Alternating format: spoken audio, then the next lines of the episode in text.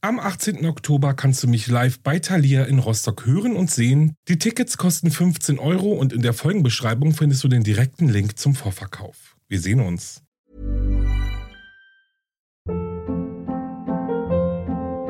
Hold up. What was that? Boring. No flavor. That was as bad as those leftovers you ate all week. Kiki Palmer here, and it's time to say hello to something fresh and guilt-free. Hello Fresh. Jazz up dinner with pecan-crusted chicken or garlic butter shrimp scampi. Now that's music to my mouth. Hello Fresh. Let's get this dinner party started. Discover all the delicious possibilities at hellofresh.com. Hey, it's Ryan Reynolds, and I'm here with Keith, co star of my upcoming film, If, only in theaters, May 17th. Do you want to tell people the big news? All right, I'll do it. Sign up now and you'll get unlimited for $15 a month and six months of Paramount Plus Essential Plan on us. Mintmobile.com slash switch. Upfront payment of $45 equivalent to $15 per month. Unlimited over 40 gigabytes per month. Face lower speeds. Videos at 480p. Active Mint customers by 531.24 get six months of Paramount Plus Essential Plan. Auto renews after six months. Offer ends May 31st, 2024. Separate Paramount Plus registration required. Terms and conditions apply if rated PG.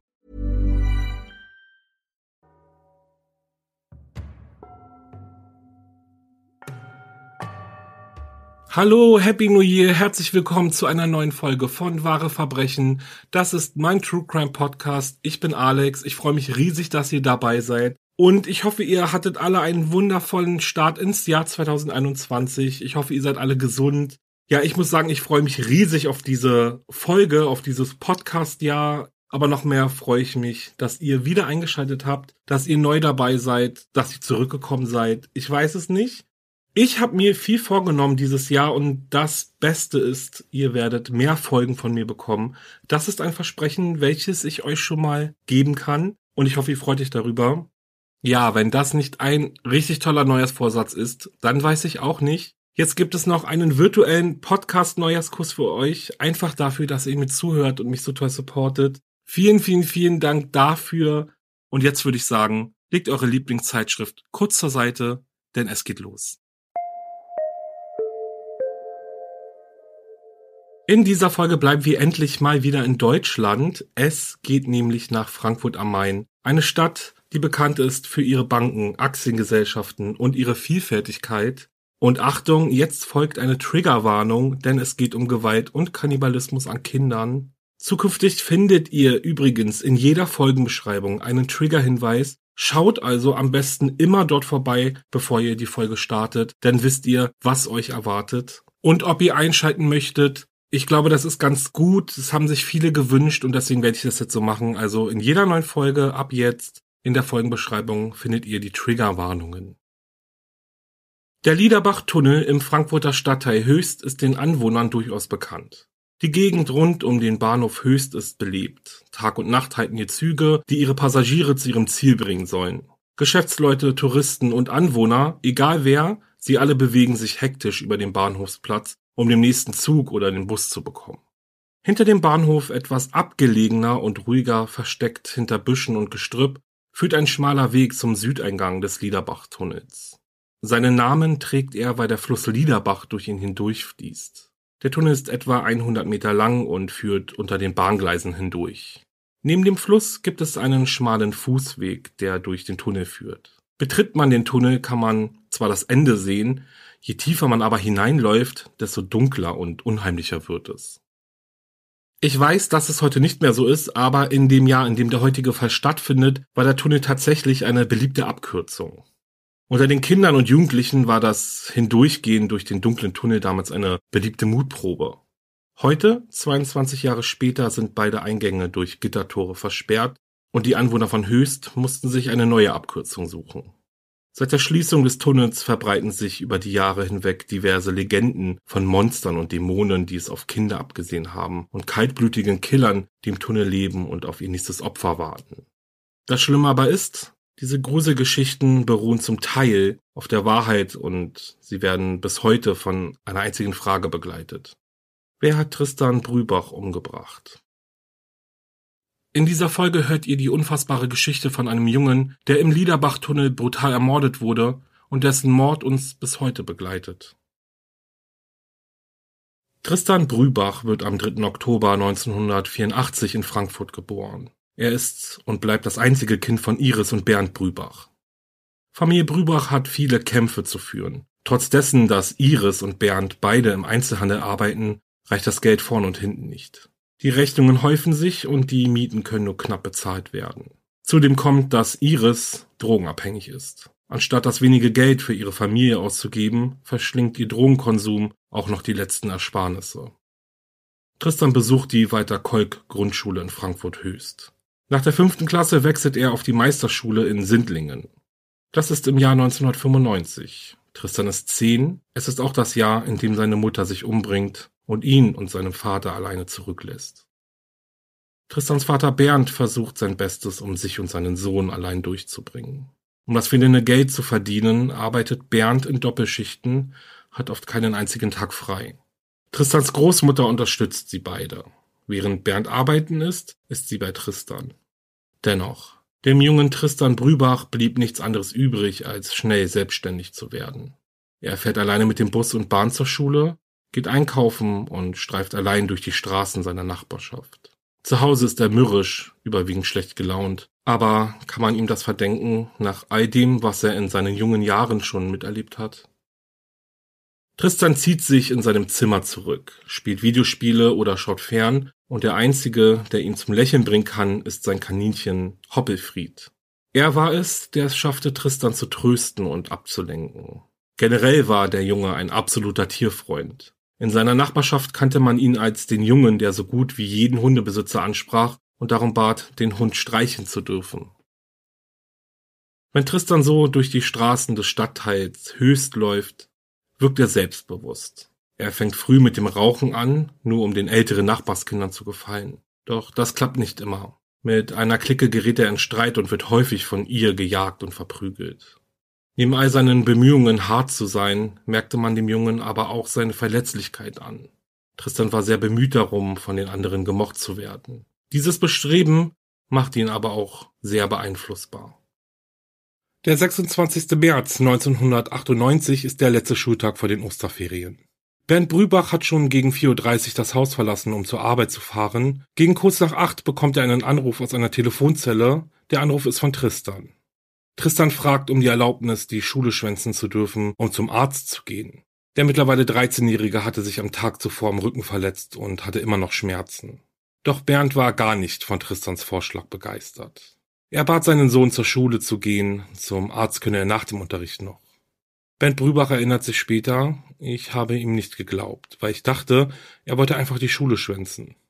Von der Telefonzelle aus sieht Tristan seinen Freund Boris und gemeinsam trotten die beiden Freunde los zur Schule. Die erste Stunde hatte bereits begonnen, also blieben die beiden Jungs noch ein Weilchen vor dem Schulgelände stehen und rauchten ein paar Zigaretten. Gegen neun Uhr betraten Tristan und Boris dann die Schule zur zweiten Stunde. Nach der Mittagspause beschwert Tristan sich bei seiner Lehrerin über seine starken Rückenschmerzen und bat darum, zum Arzt gehen zu dürfen. Sie fragte ihn, woher seine Rückenschmerzen kommen, und Tristan antwortete, dass er am Tag zuvor von einem Baum gefallen sei. Später wird jedoch herauskommen, dass diese Geschichte nicht stimmt. Ein Freund von Tristan behauptete nämlich, dass er und Tristan in eine Steinschlacht mit anderen Jugendlichen geraten sind. Also mit anderen Worten, in eine Schneeballschlacht, nur wurden keine Schneebälle, sondern Steine geworfen. Die Lehrerin willigt ein und entlässt Tristan frühzeitig vom Unterricht. Da war es 13.30 Uhr. Tristan verlässt das Schulgelände und läuft die Herbert von Meisterstraße in Richtung Alesina Straße, wo er in den Bus Richtung Bahnhof Höchst einsteigt. Eine Mitschülerin sieht ihn in den Bus einsteigen und erinnert sich, dass er sich auf die hintere Sitzbank gesetzt hatte. Zwischen 14 Uhr und 14.20 Uhr wurde Tristan von seinem Freund Boris im Bus fahrend gesehen. Boris saß zu diesem Zeitpunkt in einem anderen Bus und versuchte Tristan auf sich aufmerksam zu machen. Dieser nahm ihn jedoch nicht wahr. Boris stieg an der nächsten Haltestelle aus und lief eine Abkürzung zum Bahnhof Höchst, doch als er am Bahnhof ankommt, findet er Tristan nicht und geht nach Hause. Etwas früher, gegen 13.46 Uhr, nimmt die Überwachungskamera eines Bahnhofgeschäfts auf, wie Tristan an dem Laden vorbeiläuft. Auf der Aufnahme ist auch ein Mann zu sehen, jedoch ist nicht zu erkennen, ob die beiden sich unterhielten oder nur zufällig aneinander vorbeigelaufen sind. Was die Zeitangaben betrifft, stellen sich hier natürlich Fragen. Ist Tristan mit dem Bus hin und her gefahren oder hatte Boris sich getäuscht? Doch es gab noch weitere Sichtungen. Eine Mitschülerin behauptete, Tristan gegen 14.15 Uhr oder 14.25 Uhr am Bahnhof Höchst auf einer Bank sitzen gesehen zu haben Vielleicht hat er auf jemanden gewartet. Das letzte Mal, dass Tristan lebend gesehen wurde, war aber gegen 15.20 Uhr in der Bruno-Asch-Anlage. Eine zum Bahnhof nahegelegene Parkanlage.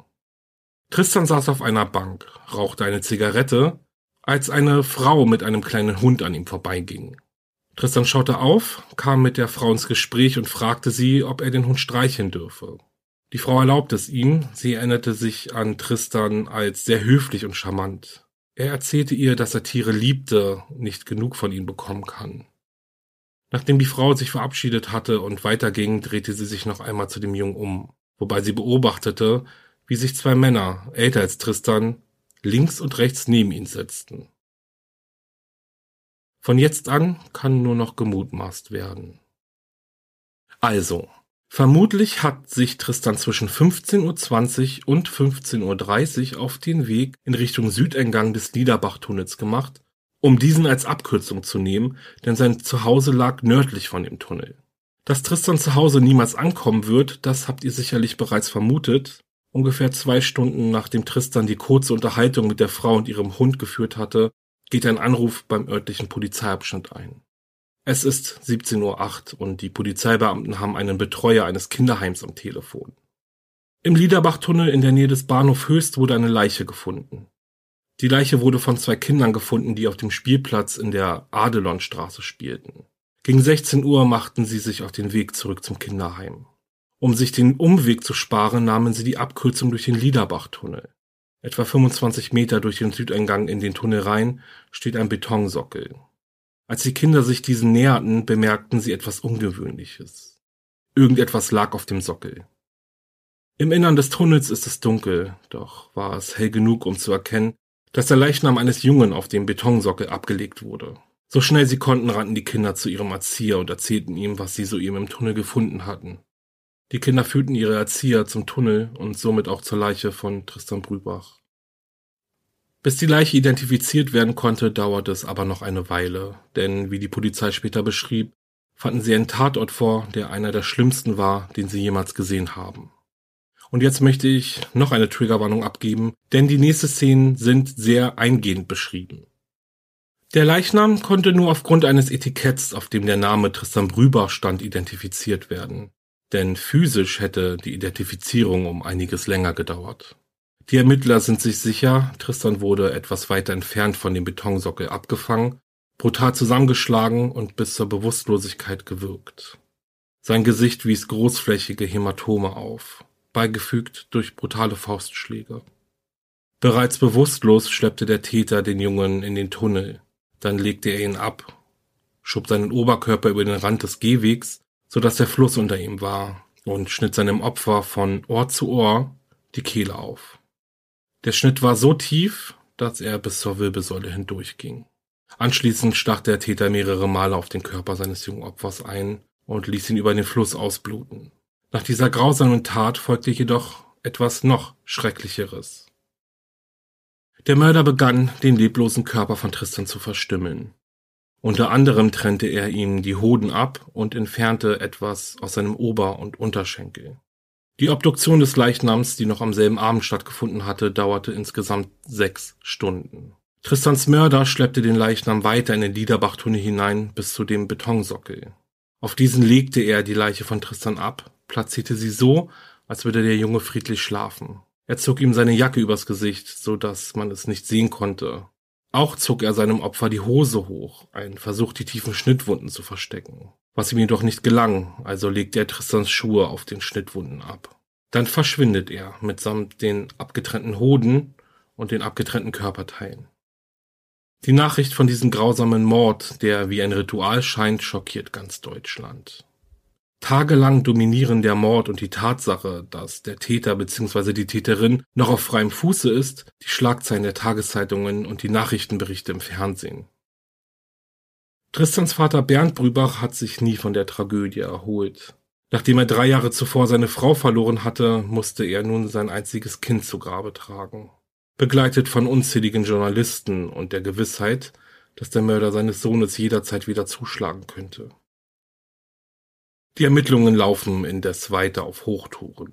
Aufgrund der Zeitangaben, an denen Tristan das letzte Mal gesehen wurde, Über die Art und Weise, wie er ermordet wurde und dem Leichenfund durch die beiden Kinder geht die Polizei davon aus, dass der Mord sich in einem Zeitfenster von 15 bis 20 Minuten zugetragen hatte. Zudem geht die Polizei davon aus, dass der Täter den Fundort der Leiche, also den Betonsockel, kurzzeitig verlassen hat, um Tristans Schuh zu holen, den er höchstwahrscheinlich verloren hatte. Dieser wurde ja vom Täter auf Tristans leblosen Körper abgelegt.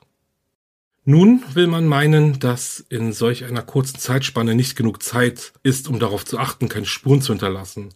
Doch erstaunlicherweise finden die Ermittler nur einen blutverschmierten Fingerabdruck in Tristans Schulbuch, welcher in den kommenden Wochen und Monaten zum Hauptbeweisstück wird, denn sehr wahrscheinlich stammt dieser Fingerabdruck von dem Mörder bzw. der Mörderin.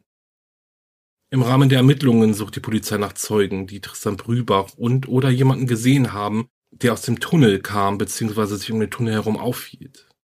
Neben den Zeugenberichten, die ich euch ja schon vorgetragen habe, kommt noch eine weitere Beobachtung hinzu, die äußerst seltsam ist. Also seltsam eher im Sinne von gruselig. Es melden sich drei Jugendliche bei der Polizei, die am 26. März den Nachmittag auf dem nahe des Liederbach-Tunnels befindlichen Fußballplatzes verbracht haben.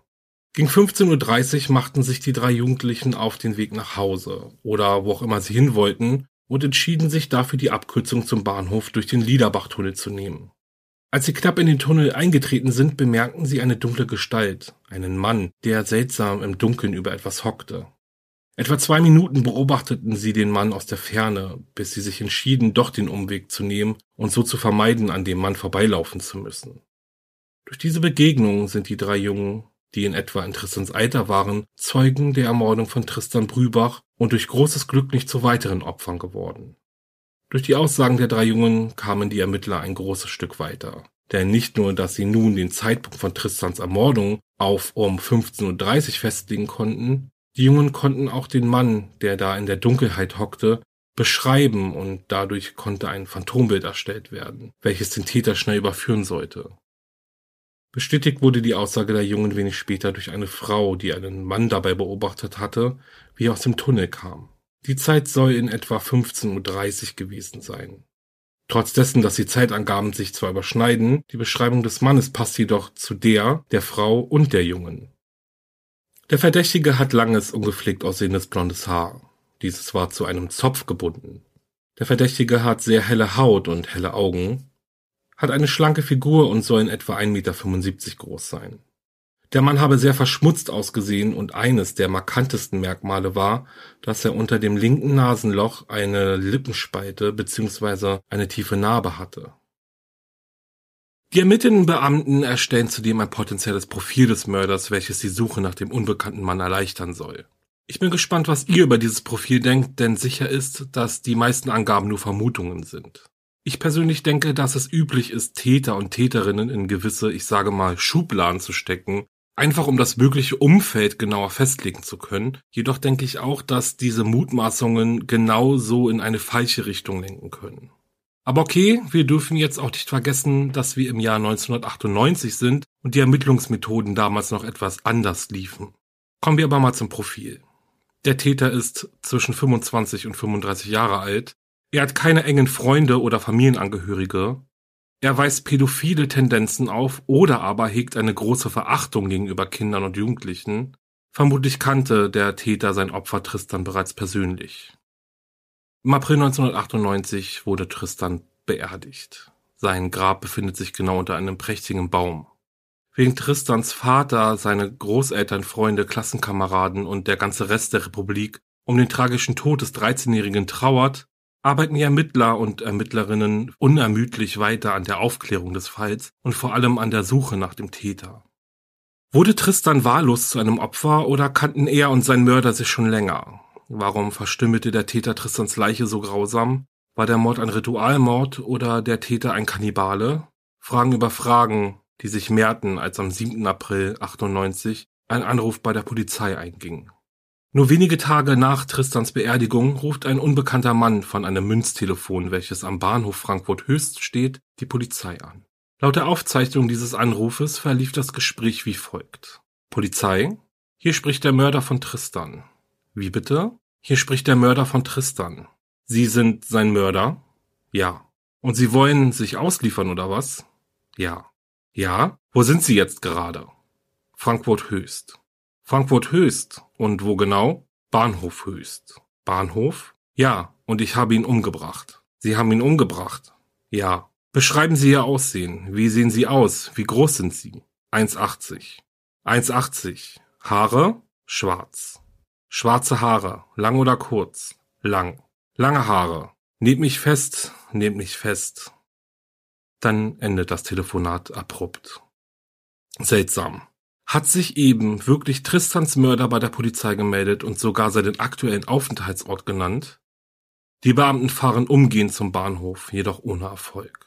Sie finden den Anrufer, der selbst beschrieb, 1,80 Meter groß zu sein und schwarzes langes Haar trägt, weder an einem der Münztelefone noch sonst wo in und um den Bahnhof herum. Die Information über den Anruf gelangt schnell an die Presse, die die Theorie aufstellt, der Anrufer habe den Plan gehabt, die Ermittler in die Irre zu führen, indem er die wesentlich bekannten physischen Merkmale änderte. 1,80 Meter und nicht 1,75 Meter sowie schwarzes Haar, nicht blondes. Ernst genommen wurde dieser Anruf zwar, jedoch hörte sich der Anrufer etwas betrunken an, beziehungsweise stand er unter dem Einfluss von irgendwelchen anderen Substanzen, was die Vermutung aufkommen ließ, dass es sich bei dem Anrufer um einen Trittbrettfahrer handelte. Die Suche nach Tristans Mörder war damals einer der größten Suchaktionen, die in Deutschland stattgefunden haben. Oft wurden die Ermittlungen mit dem Verschwinden von John Bennett Ramsey und Madeleine McCann verglichen.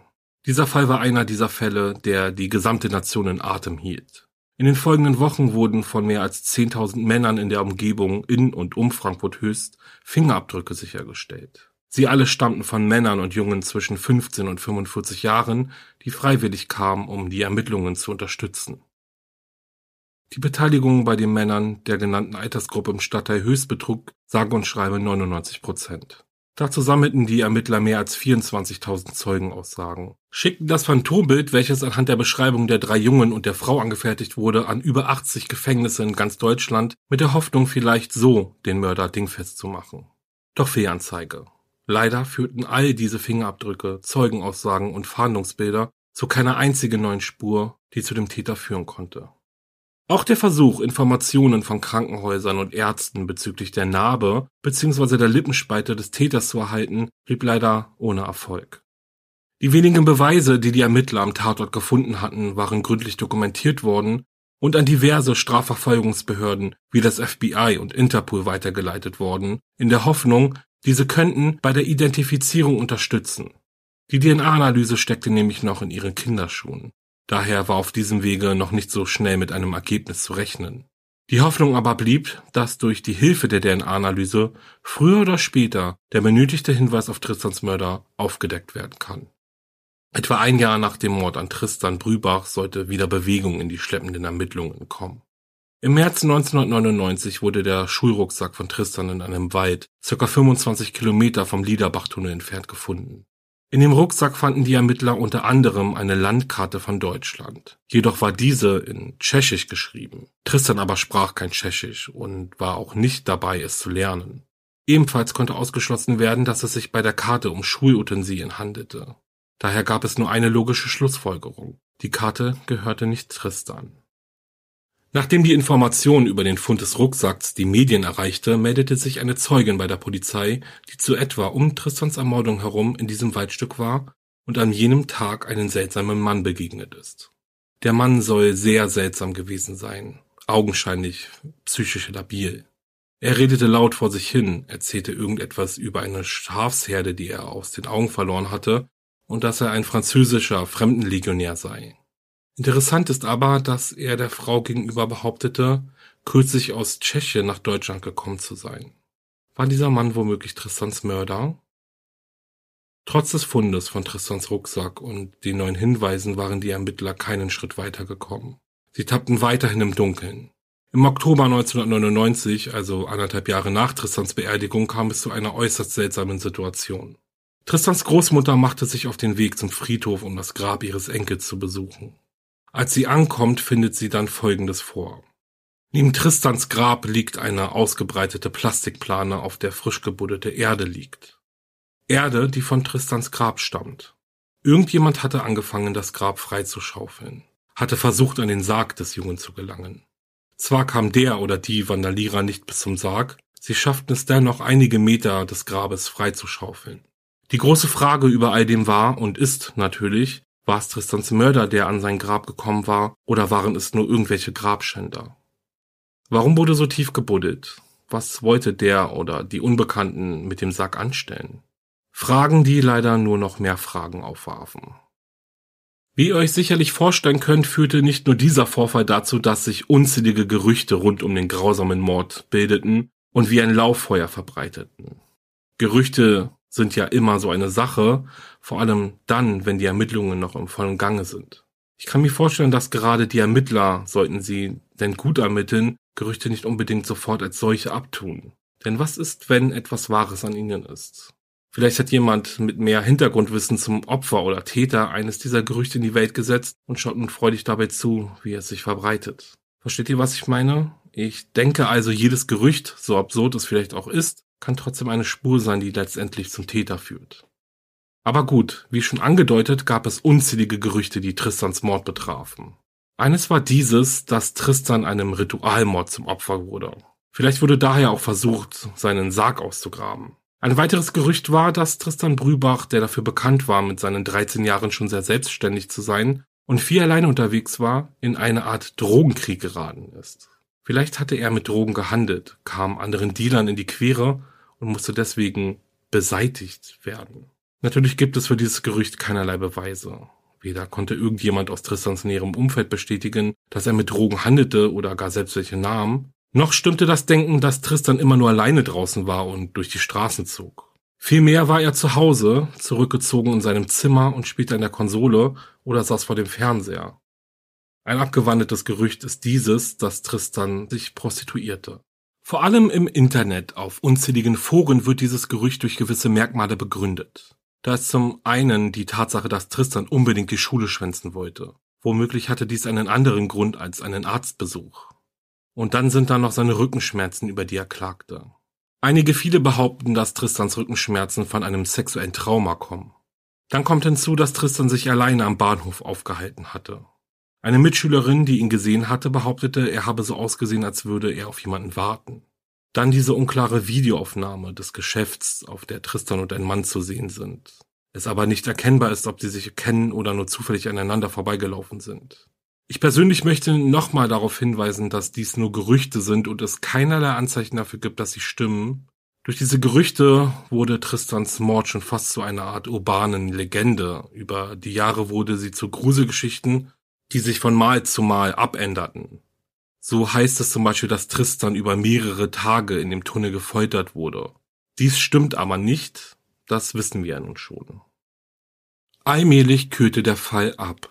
Die Ermittler kamen keinen Schritt weiter und das Verbrechen schlief nicht. So verteilte sich die Konzentration allmählich auf andere Fälle. Hin und wieder gab es neue Hinweise und Theorien, die es bis zu den Medien schafften und der Öffentlichkeit präsentiert wurden wie zum Beispiel der Hinweis einer jungen Amerikanerin, die sich bei der Polizei meldete und behauptete, sie wisse, wer Tristan umgebracht hat. Der Täter sei ihr Ex-Freund und dieser befand sich zum Mordzeitpunkt in Deutschland. Es stellte sich erst nach Wochen der Ermittlungen heraus, dass die Frau gelogen hatte und sich nur an ihrem Ex-Freund rächen wollte. Die Frau wurde zu einer Geldstrafe verurteilt und die Ermittler zurückgeworfen auf den Stand, an dem sie keinerlei Spuren hatten, die zum Täter führten. In den Medien wurde zwischenzeitlich der Fall Tristan mit dem Verschwinden von zwei jungen Mädchen aus der Region in und um Frankfurt herum in Verbindung gebracht. Annika S. war gerade erst elf Jahre alt, als sie im September 96 in Kelkheim etwa zehn Kilometer vom Liederbachtunnel entfernt dabei beobachtet wurde, wie sie bei einem Fahrzeug mit osteuropäischen Kennzeichen stand und danach spurlos verschwand. Die 13-jährige Melanie F. verschwand im Juni 99 in einem Vorort von Wiesbaden nachdem sie für ihre Mutter nur kurz in einen Einkaufsladen ging. Augenzeugen berichten, es habe so ausgesehen, als habe sie vor dem Laden auf jemanden gewartet. Melanies Leiche wurde im August 2008 gefunden, wohingegen Annika S. bis heute spurlos verschwunden ist. Doch auch diese Verbindung kam zu keinem Ergebnis oder eher zu keiner neuen Spur. Und so vergingen die Wochen, Monate und Jahre, in denen der Fall Tristan unaufgeklärt blieb. Im Jahr 2013, also 15 Jahre nach dem Mord an Tristan, erwachten die Ermittlungen zu neuem Leben. Mit dem Fortschritt der Forensik und neuen Hinweisen wollten die Ermittler es endlich schaffen, diesen Fall zu lösen.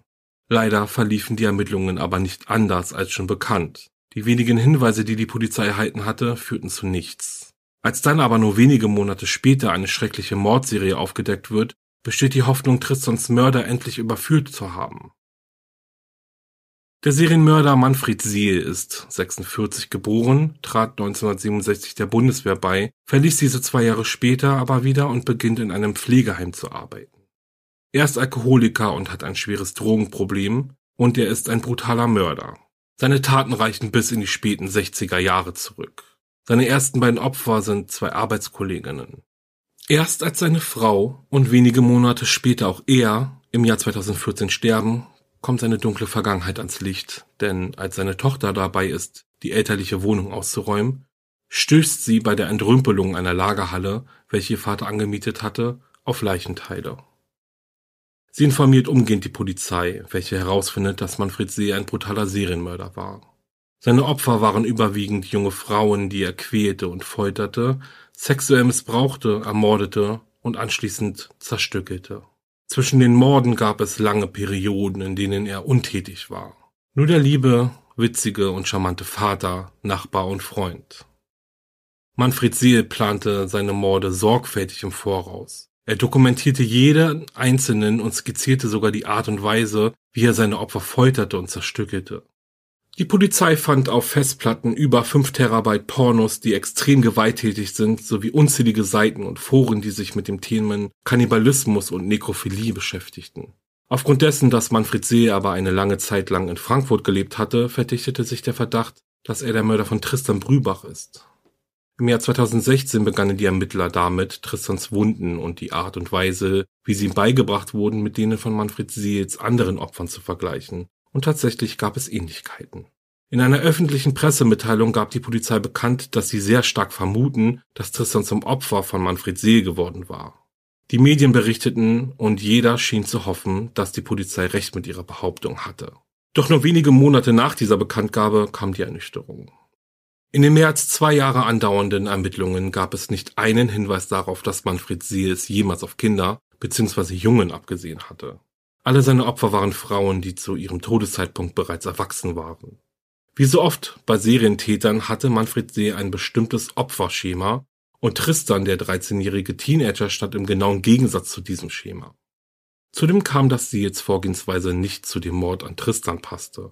Er agierte eher im Verborgenen, kundschaftete seine Opfer aus und schlug bei Nacht oder an abgelegenen Orten zu.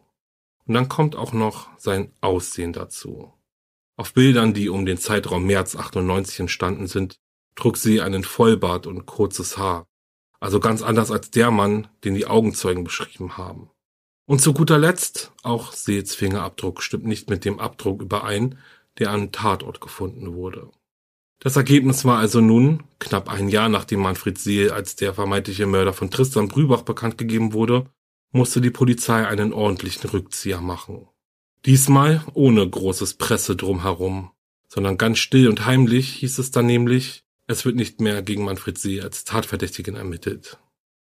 Auch wenn sich die Theorie hartnäckig hält und trotz dessen, dass die Indizien nicht dafür sprechen, dass er der Mörder ist, halten viele Manfred See für den Täter. Offiziell aber bleibt der Mordfall Tristan Brübach weiterhin ungeklärt.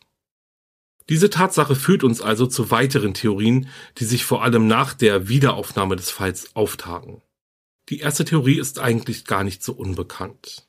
Vielleicht ist Tristan mit jemandem aneinandergeraten, den er kannte. Vielleicht hatte er sich mit seinem Mörder angefreundet. Einen Mann, der viel älter war als er. Hatte er womöglich deshalb auch niemanden etwas von seinem Bekannten erzählt? Vielleicht auch deswegen, weil der Mann obdachlos war.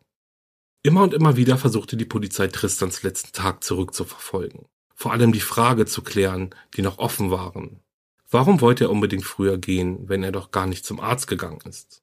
Was hat er stattdessen am Bahnhof gesucht? Beziehungsweise auf wen hat er gewartet? Und das über mehrere Stunden. Als dann auch noch die Aussage von Tristans Lehrer hinzukommt, festigt sich die Theorie des bekannten Mörders. Laut dem Lehrer soll er Tristan des Öfteren mit erwachsenen Männern zusammen gesehen haben.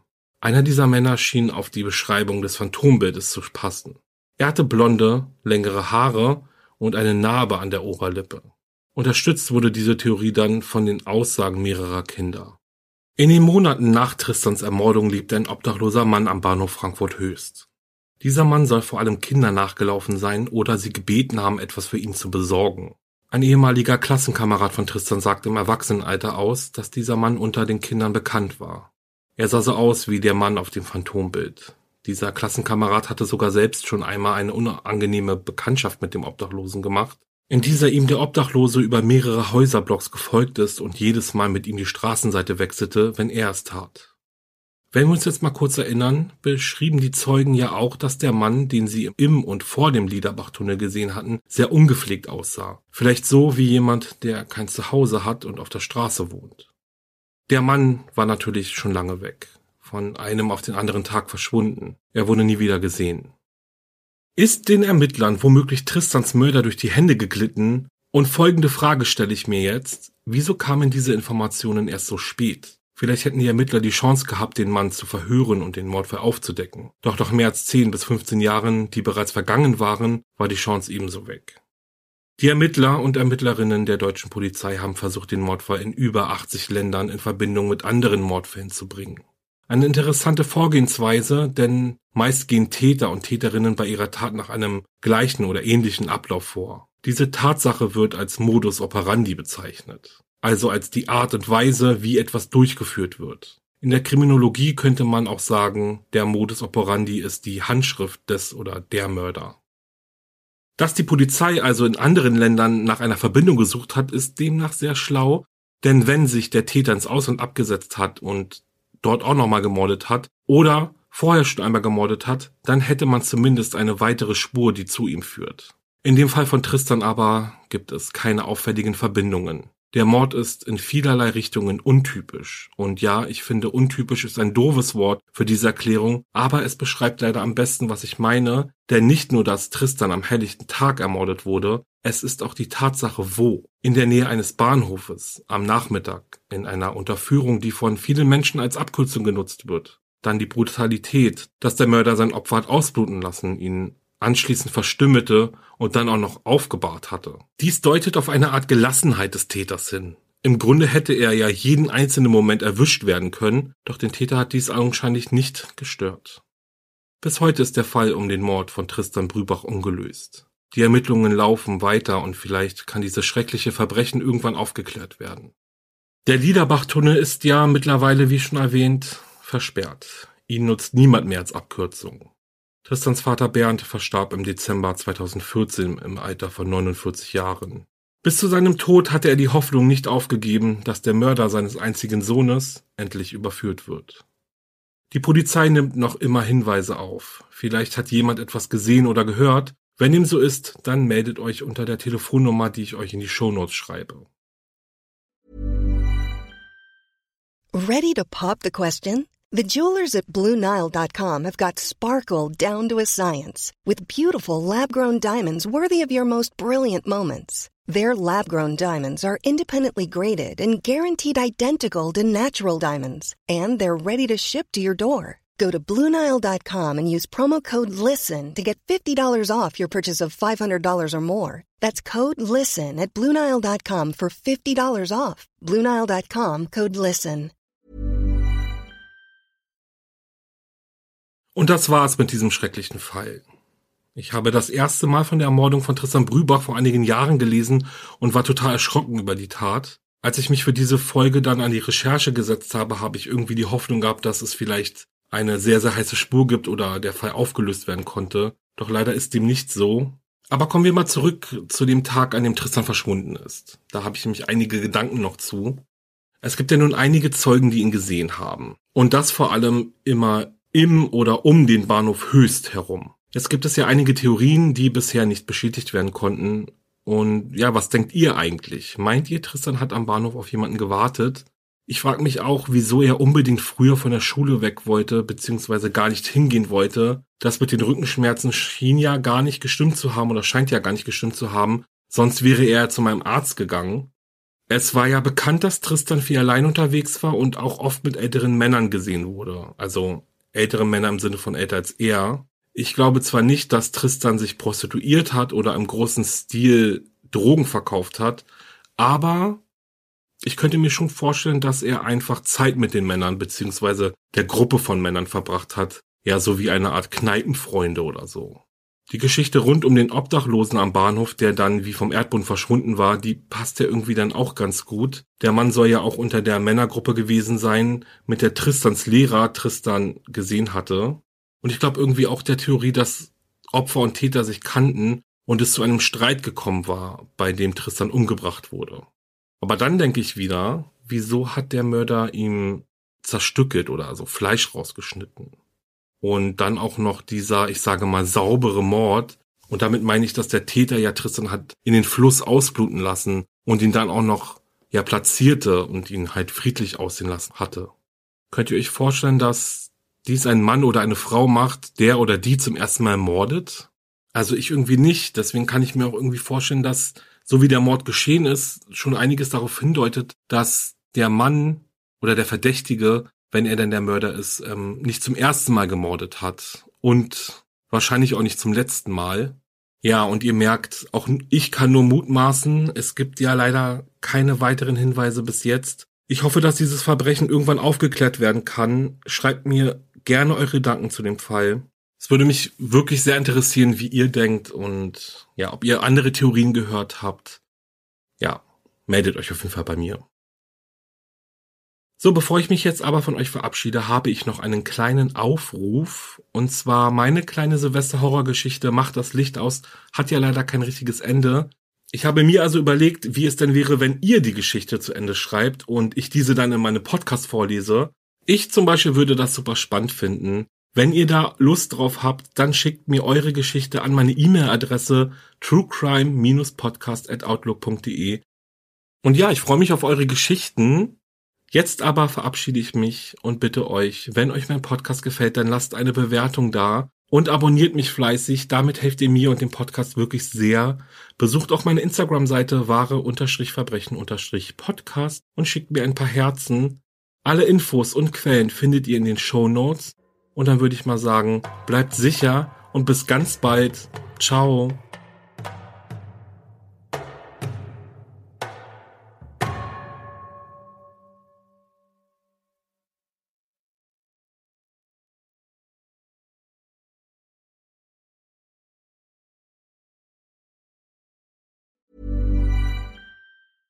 Ever catch yourself eating the same flavorless dinner three days in a row? Dreaming of something better? Well, HelloFresh is your guilt-free dream come true, baby. It's me, Kiki Palmer. Let's wake up those taste buds with hot, juicy pecan-crusted chicken or garlic butter shrimp scampi. Mm. Hello Fresh. Stop dreaming of all the delicious possibilities and dig in at HelloFresh.com. Let's get this dinner party started.